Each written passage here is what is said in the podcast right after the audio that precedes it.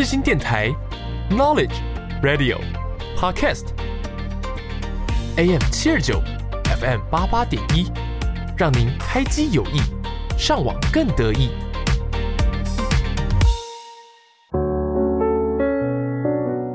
今天是一个适合恋爱的好日子。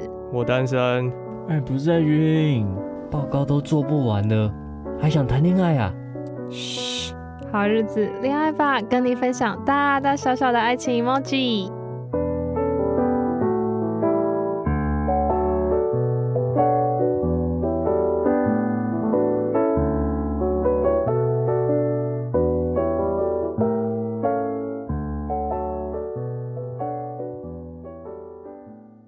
大家欢迎回到恋爱好日子的时间，我是 Krina。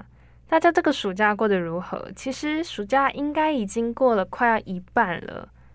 我真的开始觉得，我离开大一生活，迈向大二的时候，是我们学校的那个 App 可以查到你的学弟妹学号时，那个时候我才开始觉得，嗯，我要变成学姐了。虽然就是 大家可能会觉得很荒谬。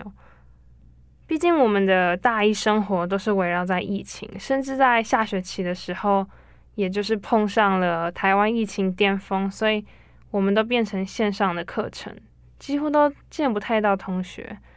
嗯，我前几天还在 D 卡的那个板上看到有人说，就是应该说抱怨吧，抱怨说大一都没有交到什么朋友，然后也没有参加什么活动，就这样子结束了。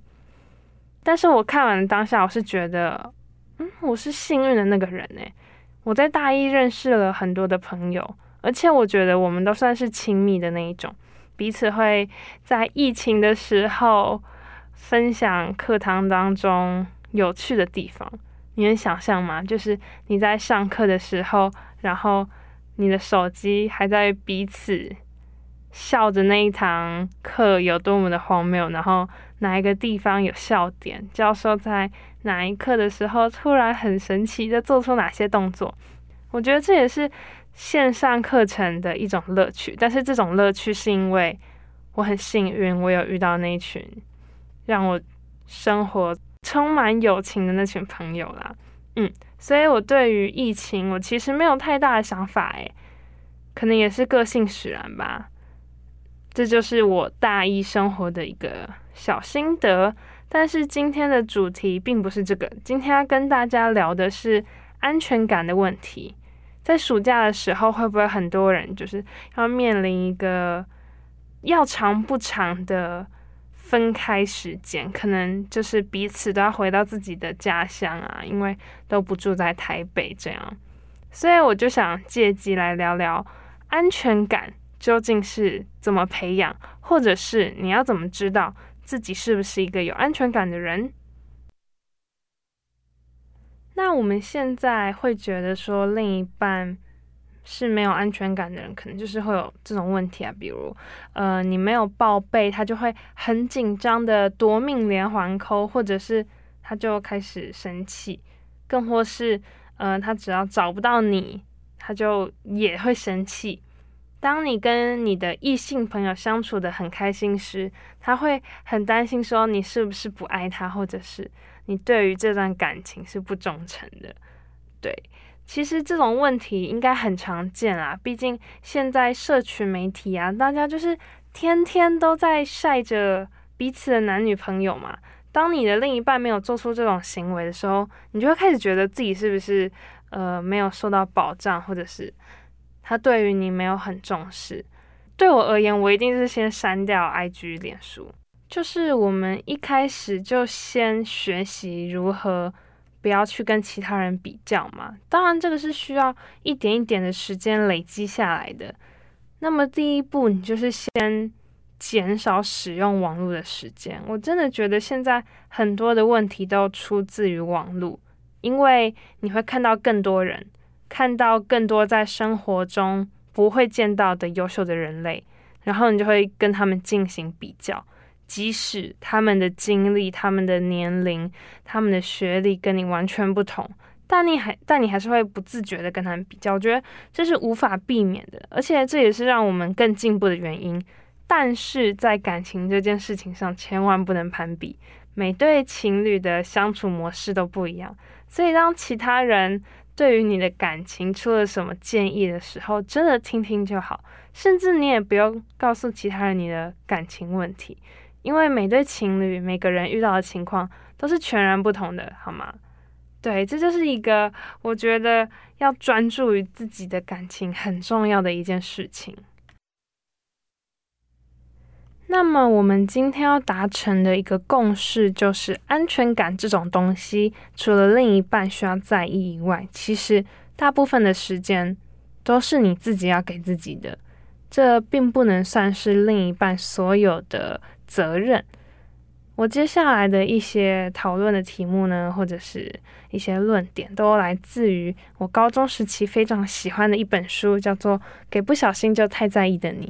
一开始我会看这本书，是因为我是很容易过度思考别人的言行举动，可能他偶尔说一些给予我的建议，我就会一直思考自己哪里做错，然后在哪个时候有发生这个问题。或许在自我成长这个部分，这种思考模式是好的，但是到最后会变得我很容易焦虑，而且这种事情常常发生。那么，虽然这本书不只聚焦在爱情，它还有很多友情啊、职场，就是有关于人际想太多的部分，它都有描述。但是我们今天主要就是在讨论爱情的部分，好吗？因为安全感这种东西也很容易想太多。我很喜欢的一句话呢，叫做“痛苦是一个警示灯，是让你发现自己还有某些自我议题没有处理的提醒”。所以，当你发现你自己很容易担心另一半的时候，你就要开始想想自己为什么会有这个情绪，是因为你小时候碰到什么事情让你觉得你没有受到足够的关注，然后。你在这一段感情里面，你也担心会有这个问题发生，还是因为你对于自己没有自信？你一直会担心说，哦，我的另一半看到别的更优秀的人，是不是就会去追求他，然后不要我了？对，所以你要先去思思考自己是不是受到外界的影响才会有这些情绪。你不要埋怨自己会有这些情绪哦，其实这些都是因为你在焦虑，所以才会出现的。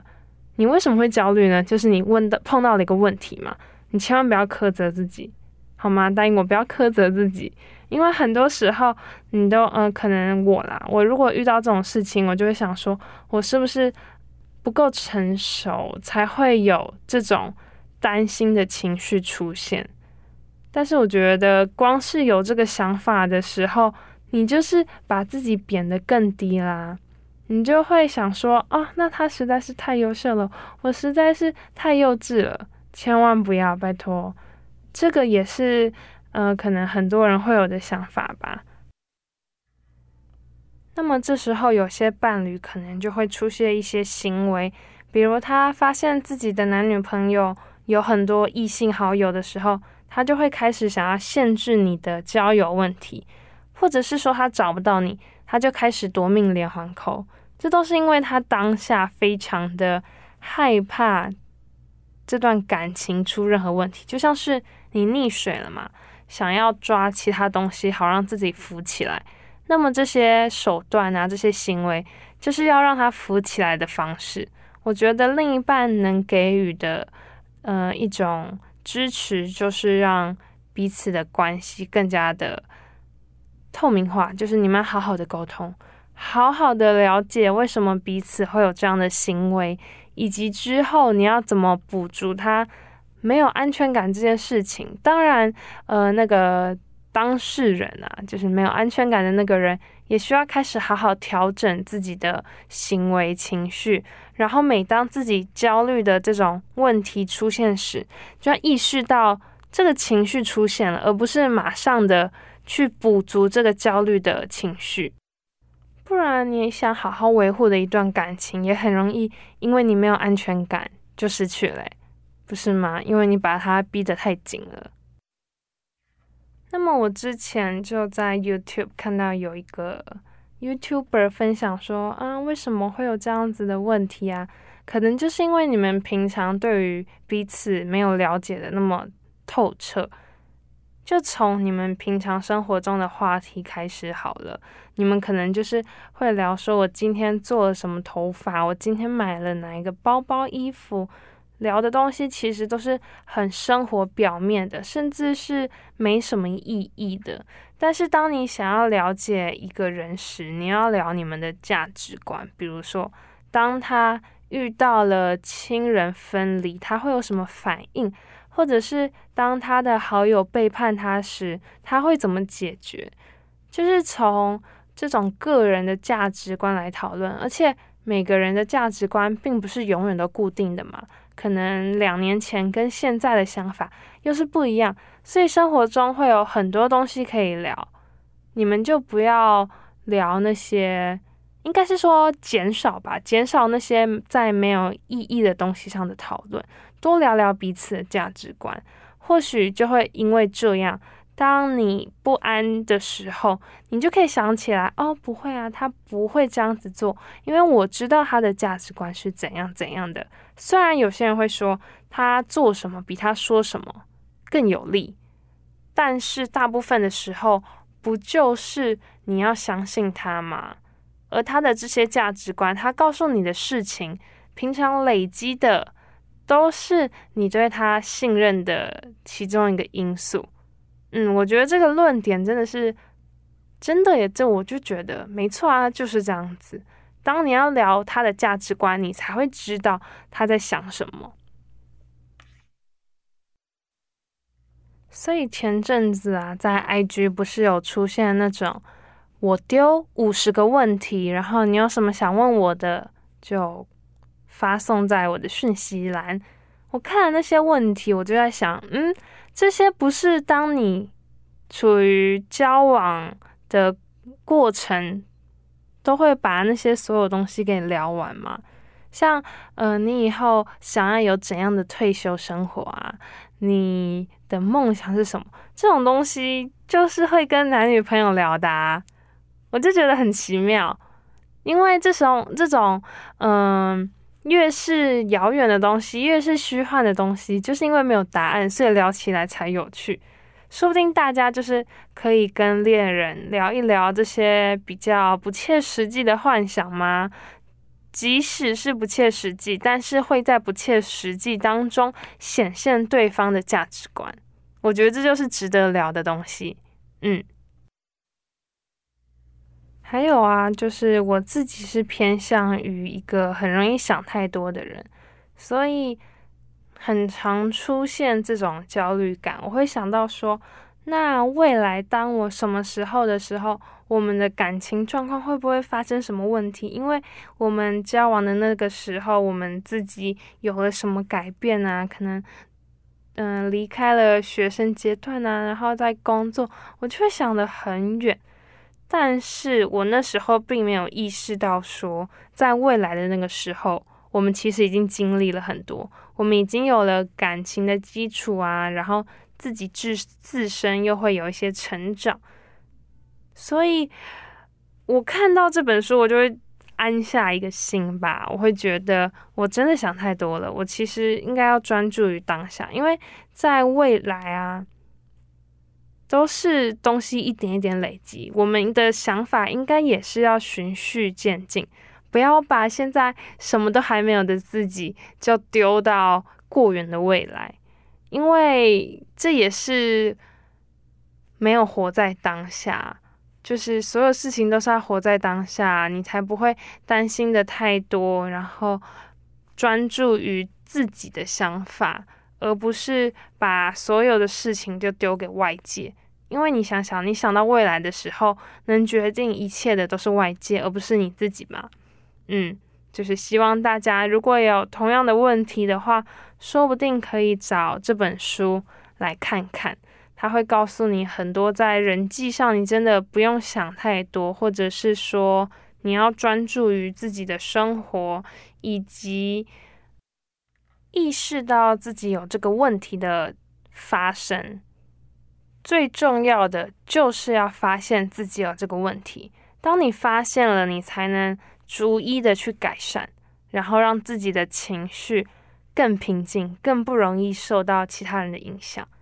其实我真的很希望我是一个情绪很稳定的人，因为当你情绪很稳定的时候，你面到面对所有的问题都是很理性的，你不会因为你当下的害怕的情绪盖过而做出一些让自己后悔的行为，这是很多成年人都没办法做到的事情。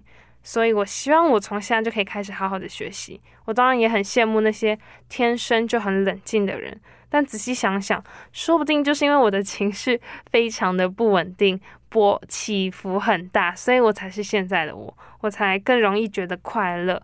虽然也变得很容易觉得焦虑难过，但是生活很多时候还是会很容易感到快乐的。像是看到一朵花啊，或者是谁送了我一张小卡片，我心里就会觉得很暖。当然说情绪稳定，并不是就会排除这些快乐，但是你受到的情绪起伏也会变得比较小。嗯，我看到我身边的人，至少比较冷静的人都是这样子啦。那么我接下来。就是想要送给大家一首歌，那么它是我最近的循环播放，叫做《以前我也喜欢模仿美国人那样把爱挂在嘴上》，但是请大家常常把爱挂在嘴上好吗？勇敢的说出你对身边的人的感情，他们也会很感动的。亚洲社会就是缺乏这种外向的心情以及这种气氛。希望大家会喜欢这一首歌。那我们休息一下。还是想他，我最差劲还是想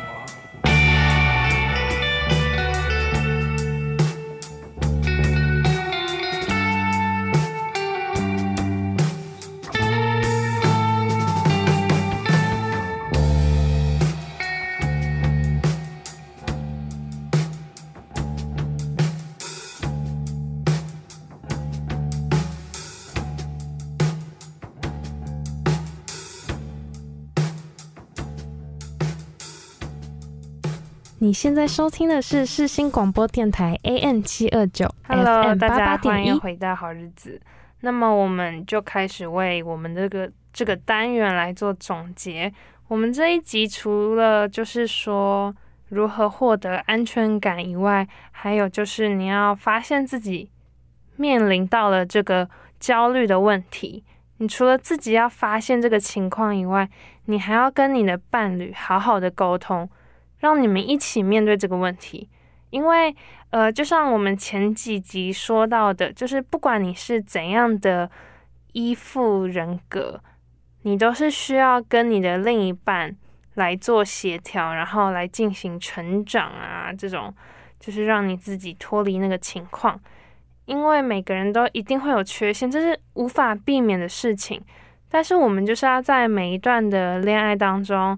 练习，然后成为越来越好的人，然后能够面对更多的事情，这就是谈一段恋爱需要学习到的事情。安全感在这段恋爱当中也是其中一个课题啊。毕竟人就是需要交际嘛，就是需要跟不同个性，甚至是不同性别的人进行交流。那么这也非常的考验彼此的。信任，嗯，就是希望大家都可以好好的跟你的伴侣讨论，然后一起去从对方的角度看待事情。大部分的时候会有疯狂的、激烈的吵架，就是因为没有站在对方的角度嘛。如果是以异性恋来讲，真的是两个不同。性别的人就是有不同的大脑，看待事情的角度呢，也绝对是不一样的。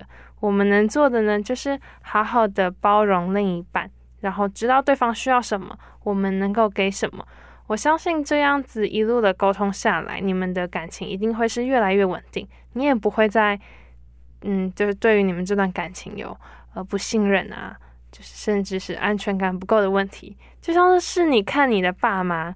应该是很少会有不安全感的问题啦，因为他们经过了岁月的累积，对于彼此都有很高的认识，有就是很深的认识，所以就像我们前面提到的一样，不要跟另一半就是老是永远都只谈那些外貌的东西啊。我今天去了哪家餐厅，吃了什么好料？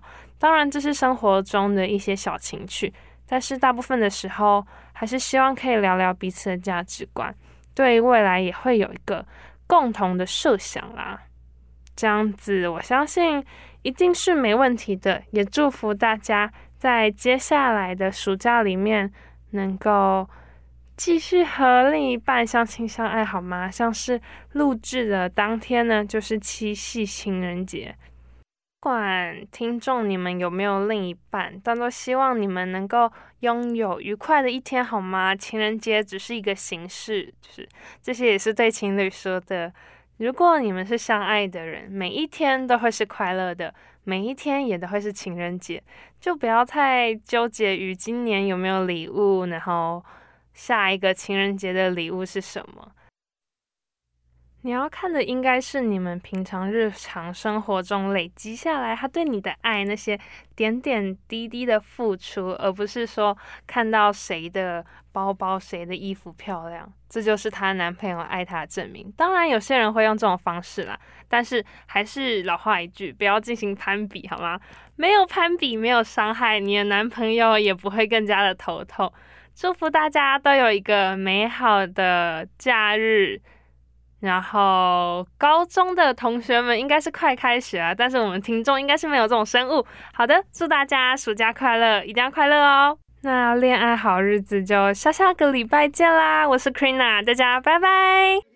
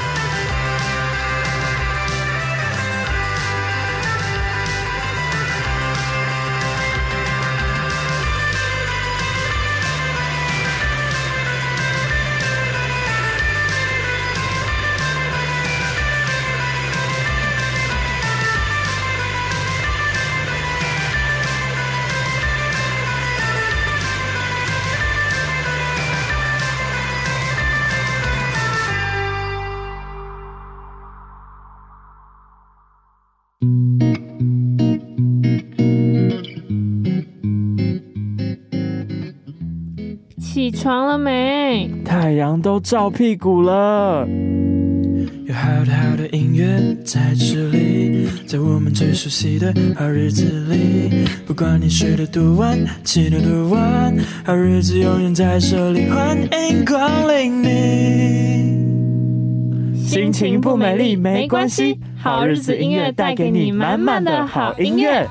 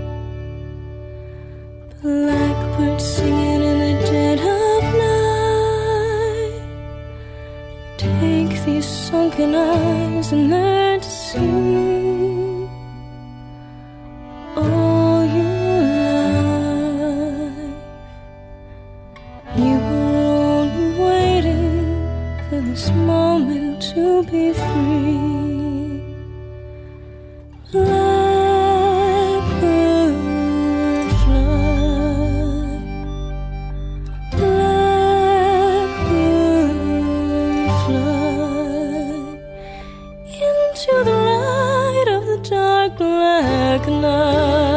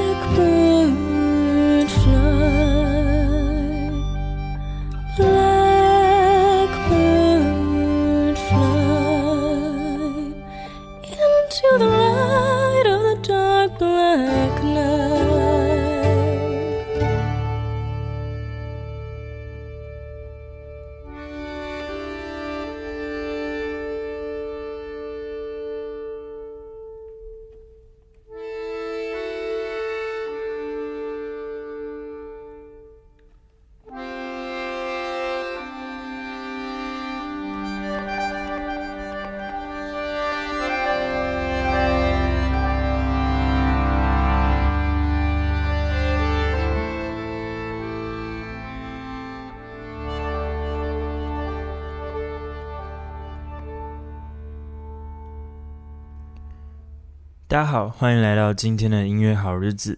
在今天的节目当中，我想跟各位分享这首来自 Paul McCartney 所创作的《Blackbird》黑鸟。我们刚才欣赏的版本是来自于二零零七年的视觉艺术电影《Across the Universe》当中的女主角 Evan Rachel Wood 所演唱的版本。不知道大家最近过得还好吗？在国际上，嗯。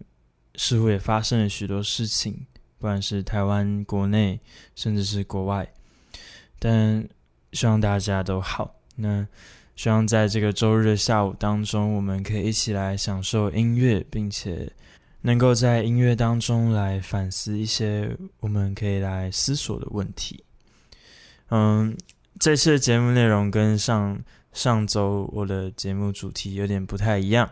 而且我现在人在台中，所以其实，嗯，这这两周来我很犹豫，我今天要跟大家分享什么样的音乐，还有什么样的故事。而最后我选择要跟大家介绍这首《Blackbird》。这首歌有非常多的版本，那在今天，我希望能够邀请听众朋友们能够跟我一起来聆赏这首歌，有不同的人所演唱，所带出的韵味也非常的不同。那就邀请大家在嗯、周日的下午，我们一起来听这首歌。在上周三的晚上，我和朋友们看了一部电影，叫做《时代革命》，它内容在讲述香港反送中事件的始末。看完后，我的心中百感交集。为了争取自由，许多人牺牲自己，不顾一切的奋斗。我的心里在看完的当下充满了难过与无力感。但后来，我放下这些意识形态去思索，这些人不也就是和我们一样的平凡人吗？就像《Blackbird》这首歌中所歌颂的黑鸟一样。在有限的一生当中，尝试展开不是很完整的双翼，学习飞翔。用有限的视野试着看清生命的一切。在反送中事件中，上前线的那些学生不就是如此吗？在日常生活当中追寻着梦想的我们，不也是如此吗？那我们就一起先来欣赏这一首由 The Beatles 所带来的原创《Blackbird》的版本。那在听完之后，我们再一起继续来分享。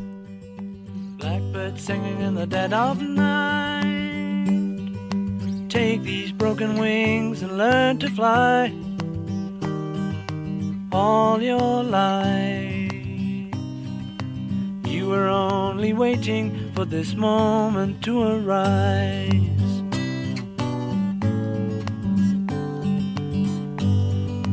Blackbird singing in the dead of night. Take these sunken eyes and learn to see all your life. You were only waiting for this moment to be free. Blackbird fly. Blackbird fly into the light of a dark black night.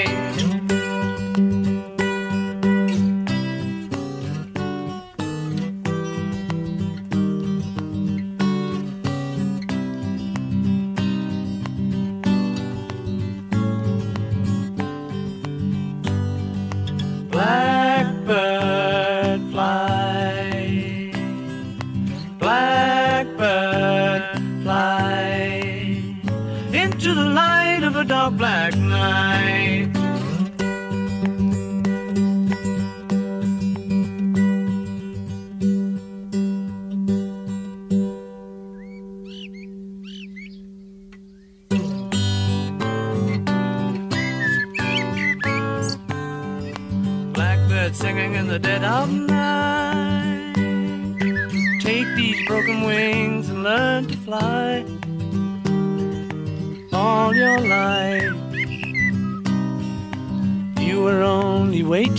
for this moment to arise. You are only waiting for this moment to arise. You are only waiting for this moment to arise. Paul McCartney 在他二十六岁创作这首歌的时候，据说他在印度的一间世界闻名的瑜伽瑜伽进修处修行超绝静坐。那间瑜伽中心位于喜马拉雅的山脚下。有一天的清晨，他听着黑鸟的歌声，有了灵感。再加上当时六零年代美国社会中的冲种族冲突和紧张，令他有感而发，创作了这首歌。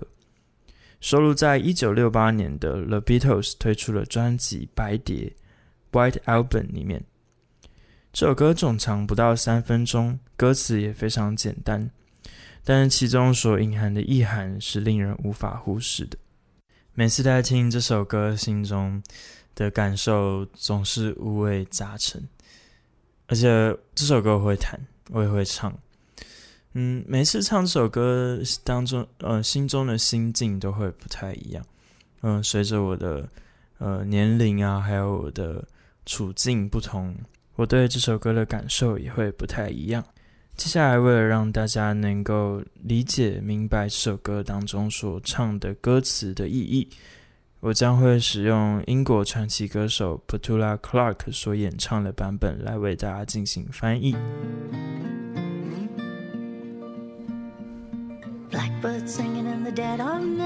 黑鸟在静夜中歌唱，试着用它破碎的翅膀，试着飞翔，在你的一生中。也只是在等待这个时刻能够起飞翱翔。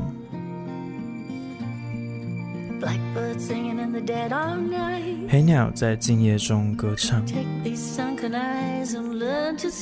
用它的双眼想要看清前方的道路。在你的一生，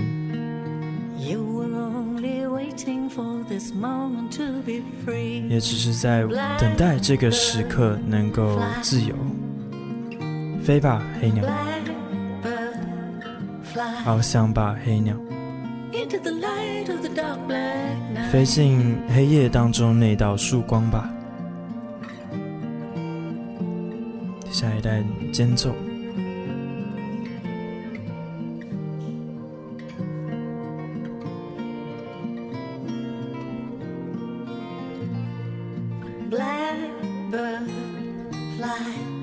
飞翔吧，黑鸟！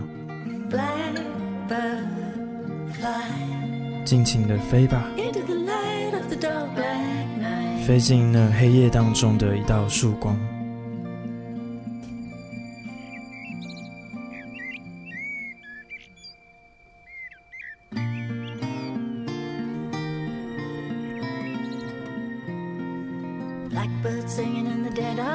黑鸟在静夜当中歌唱，试着用它破碎的翅膀学习飞翔。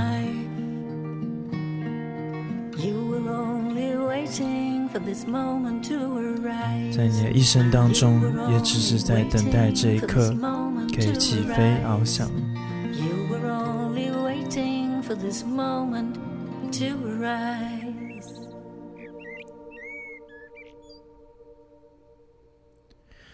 在这首歌的当中，嗯，Paul McCartney 用简单的歌词，嗯，不复杂的旋律，还有一把吉他，嗯，唱出了对许多的议题，不管是种族，甚至是我们每一个人的一生当中可能会遇到的问题。大家不知道听完这首歌会有什么感受？可能像我第一次听到这首歌的时候，嗯，对这首歌当中的意境是没有很明白，没有很了解，嗯，也觉得与自己的生活当中没什么交集。但是我觉得，在这首歌的歌词当中，我觉得有一件事情令我很有共鸣，就是那个黑鸟。好像就是我自己一样，那黑鸟的行为，还有歌词当中所唱的，可以投射到我自己的身上。我似乎也就像那只黑鸟一样，尝试着在用我仅有的去学习，不断的在去尝试，不断的在去挑战跟冒险，用我仅有的嗯一切。想要试着去了解更多，想要试着去更贴近这个世界事实的一部分。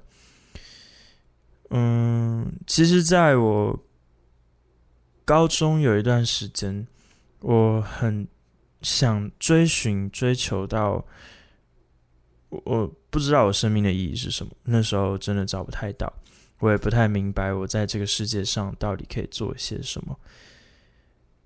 但我就是像这只黑鸟一样，用我仅有的去尝试。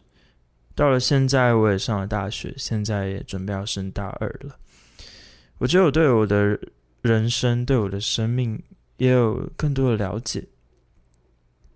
或许我也是在等待那一刻，能够真正的自由，能够真正的起飞翱翔。不知道听众朋友们的生命当中有没有这样的呃疑惑，或者是对生命的渴望呢？或许透过这首歌，能够带大家一起来思索，一起来想想我们生命当中的使命到底是什么，我们生命的意义到底是什么？或许这个问题有点太难了，像我自己现在也还没有一个很完整的答案，毕竟我也才十八岁。但我觉得，随着生命的增长，我相信一定会慢慢看见。或许就是在生命当中的一个一个契机、一个一个事件当中，我们会学习，也会重新的审视自己，也更加了解自己的个性，还有自己的能力。我觉得就是在这一点一滴的累积当中，嗯，生命会慢慢的完整。像我自己也是，在不断的跌倒，还有挫折跟经历的当中，我觉得我也慢慢的找到了自己。在这个过程当中，我也嗯找到了我生命的依靠，我的信仰，我的价值观，我的才能力、才干等等的，这一切就是慢慢在生命当中一点一滴的累积。所以，透过这首歌，我反思了很多，我也。尝试着去有所行动。那么，以上的就是我反思还有回顾。嗯，因着这首歌，我来看自己的人生。接下来，我想带大家来听的这个版本是，嗯，我第一次听到这首歌的版本。它是一个我很喜欢的歌手，叫做 Cory Asbury。那么，就一起来欣赏由 Cory Asbury 所带来的《Blackbird》。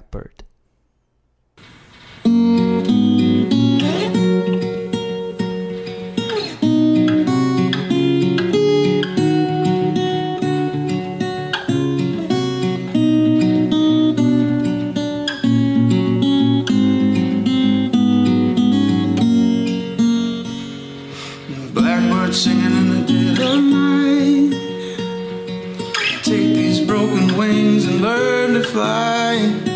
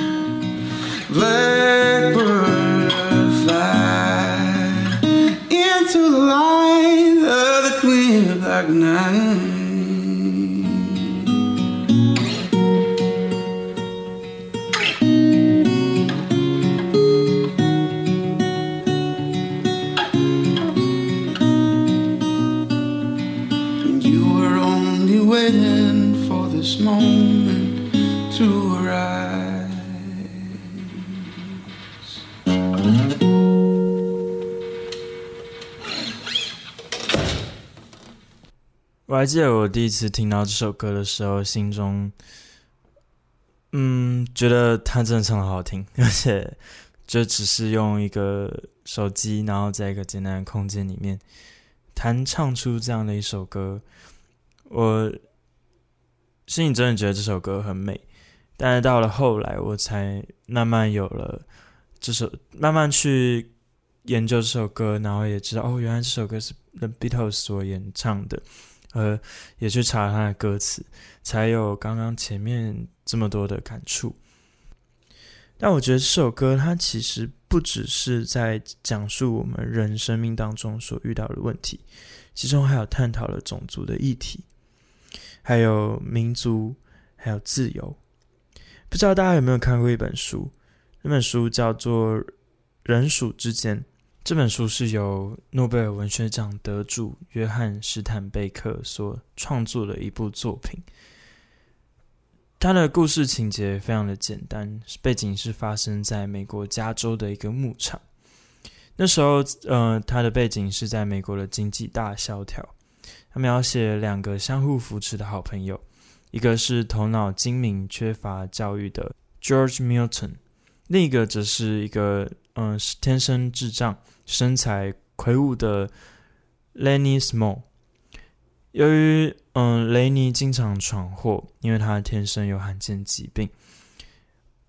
约翰为了救好友，往往被迫牵着他四处逃亡。最后，两个人抵达一个农场，嗯，持续在这农场当中做苦力，并且赚取微薄的工钱。而在这新的农场里面，有着不同的小人物，有因种地而断肢被农场主人唾弃，有被白人歧视的黑人，也有作威作福的富二代。及整天穿着性感、到处挑逗男人、梦想着自己可以做电影明星的富二代的妻子，在农场里面，嗯，是一个任意施以酷刑的地方。富二代每看到一个逆其意、看不顺眼的事情的时候，就会毫不留情地倚仗父亲的阴癖实行私刑。每个人在这当中。就是被困在一个农场里，付出他们的劳力，但是内心却充满着忧虑、纳闷、愤慨、孤独以及恐惧。可是只有雷尼长存盼望，因为他相信乔治的梦想，两人可以拥有一片属于自己的土地，耕种养小白兔。可是天意弄人，即使个人努力辛勤工作，也难以为生。而嗯。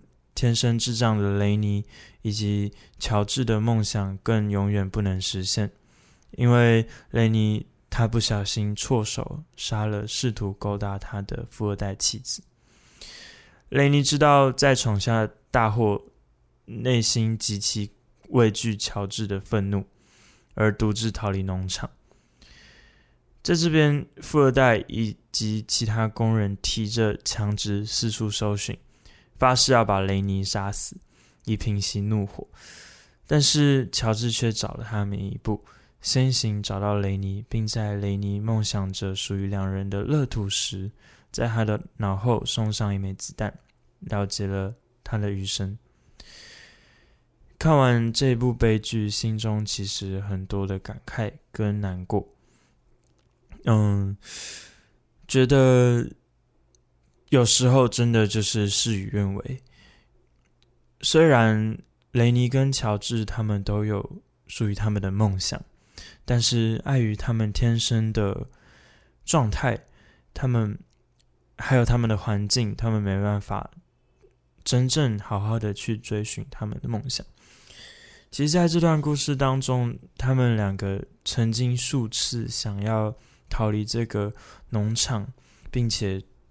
去追寻他们的梦想，真的就是去找一块地养小白兔，但始终没有办法做到。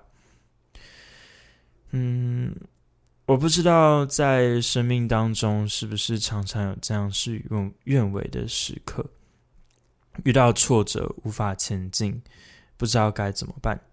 我觉得我自己曾经就有这样过，因为在我。过去成绩其实非常的不好，而且，呃，在班上的人际关系也非常的不好。那时候其实很挫折，嗯，觉得自己生在这个世界上没什么意义。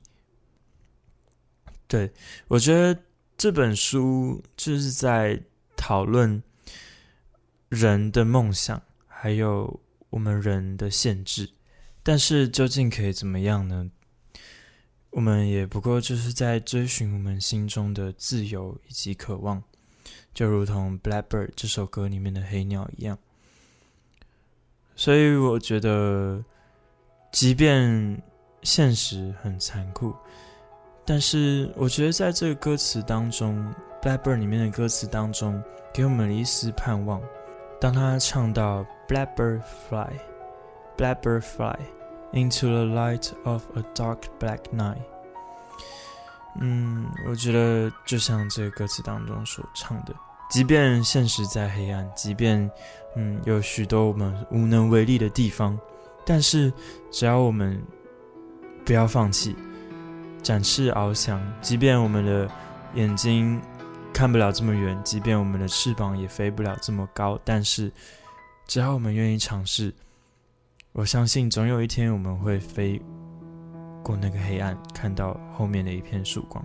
就让我们一起乘着风向未来翱翔，即便有所限制，即便有无法达成的事情，但我相信，只要我们不要放弃那个心中的盼望，总有一天可以像黑鸟一样向天翱翔。现在我们正在欣赏的是来自于 John Batiste 所演奏的《Blackbird》。John Batiste 是在迪士尼二零二零年所推出的《灵魂急转弯》这部电影当中为他配乐的钢琴手。电影当中的主角 Joe，他所弹的 Jazz Piano 的姿势还有手型，都是依照 John Batiste 手型来录制的。我真的非常喜欢那个钢琴，听着他的钢琴，有种在翱翔的感觉。接下来，我们就一起来欣赏这一首 John Batiste 在二零一六年为致敬了 Beatles 所演奏的这一首《Blackbird》。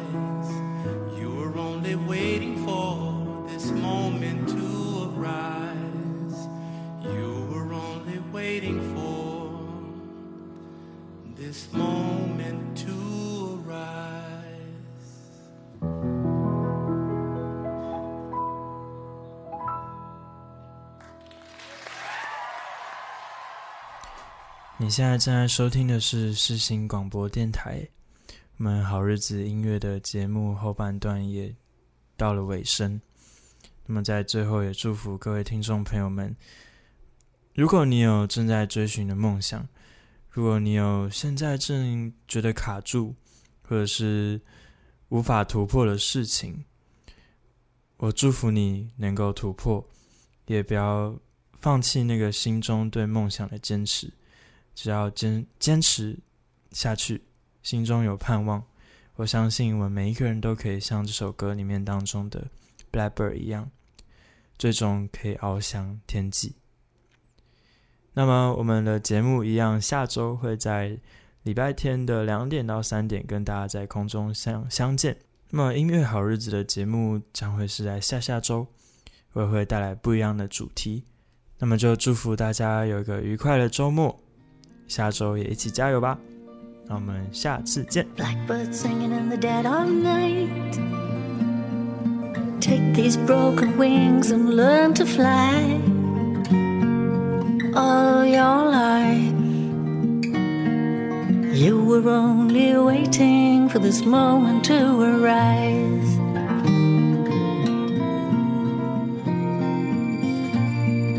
Blackbird singing in the dead of night. Take these sunken eyes and learn to see all your life. You were only waiting for this moment to be free. Blackbird, fly. Blackbird, fly into the light of the dark black night.